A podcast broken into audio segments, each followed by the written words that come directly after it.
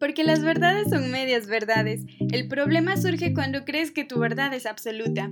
Tú y yo compartiremos verdades basadas en realidades y experiencias que nos identifican. Yo soy Jocelyn Gaona y creo que las oportunidades para la verdad son los espacios que podemos generar para alzar nuestra voz y confirmar contigo medias verdades.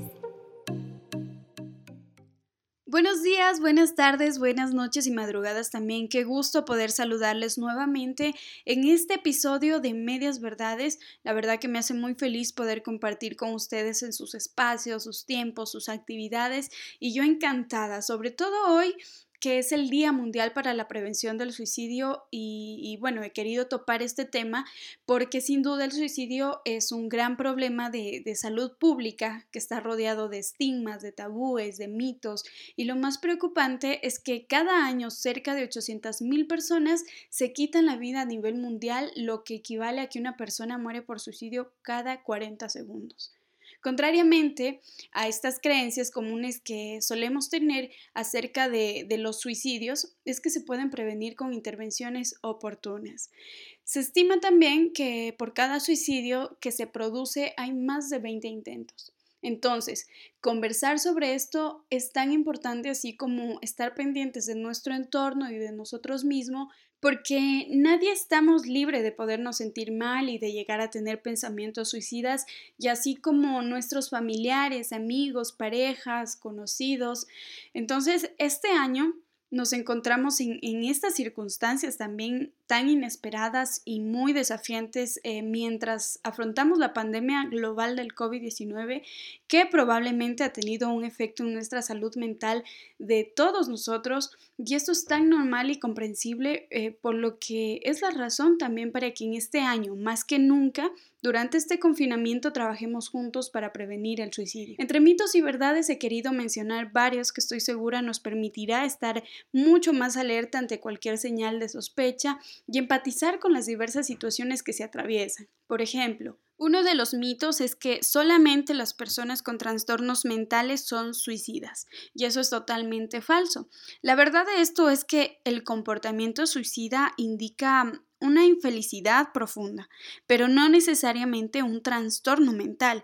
Entonces, muchas personas que viven con trastornos mentales no son afectadas por el comportamiento suicida y no todas las personas que se quitan la vida tienen un trastorno mental. Otro de los ejemplos es que, mm, bueno, de los mitos, es que hablar del suicidio es una mala idea y puede interpretarse como estímulo. Esto también es falso.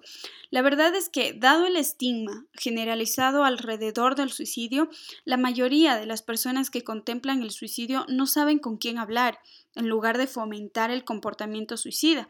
Entonces, hablar abiertamente puede dar a una persona otras opciones o tiempo para reflexionar sobre su decisión, previniendo así el suicidio. Otro de los mitos, y justamente eh, lo cuento como experiencia hace mucho, muchos años atrás, eh, yo pude haber escuchado, eh, escuché, mejor dicho, a un médico que se refería a este tema eh, diciendo que, quienes hablan de suicidio no tienen intención de cometerlo y esto él lo aludía porque, porque justamente eh, comentaba que llegaban pacientes generalmente adolescentes con la idea de quitarse la vida, lo habían intentado y al momento de estar hospitalizados rogaban, decía él, por porque lo salven. Entonces, eh, este mito realmente o erróneamente el, médico de ese entonces que yo escuché estaba muy equivocado porque es totalmente falso, porque quienes hablan de suicidio lo han intentado, eh, pueden estar pidiendo ayuda o apoyo y, sobre todo porque un número significativo de personas que,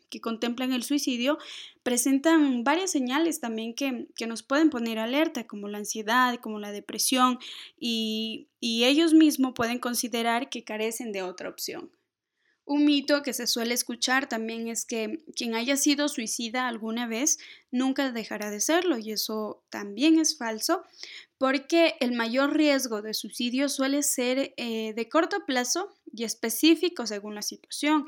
Aunque los pensamientos suicidas eh, puedan regresar, no son permanentes y quien haya tenido pensamientos e intentos suicidas puede llevar después una larga vida. Otro de los mitos también es que el suicida está decidido a morir. Es algo más o menos como el ejemplo que les mencionaba del doctor que, que yo hace muchos años escuché.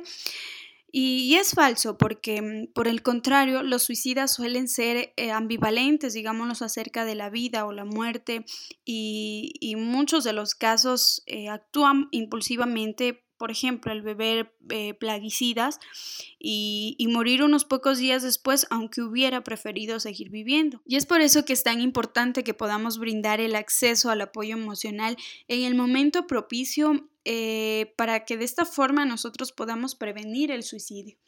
Y bueno, ya para comentarles como último mito eh, en torno a este tema es justamente que la mayoría de los suicidios suceden repentinamente sin advertencia previa.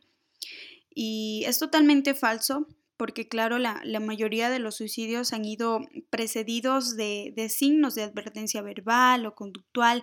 Desde luego eh, que algunos suicidios se cometen sin advertencia previa, pero es importante conocer los signos de advertencia y tenerlos presentes, como los que yo había mencionado anteriormente, por ejemplo, la ansiedad, la depresión y entre tantos signos que podemos encontrar y que nos va a permitir también nosotros estar alerta para poder ayudar. Y bueno, ya para culminar, la verdad que, es un tema bastante importante, preocupante también porque como mencionaba, eh, nadie estamos libres de que en algún momento podamos tener este tipo de pensamientos, que nos podamos sentir mal, que nos querramos alejar de, todo lo que estamos rodeados y, y, quizás empezar a hacer cosas que, nos hagan daño y que nos lleven a, lo mejor cometer alguna situación por impulso. Entonces es tan importante que nosotros nos podamos empatizar con el resto, con nuestros entornos, eh, tener mucho cuidado con, con nuestros cuerpos, con nuestros pensamientos. La salud mental es tan importante,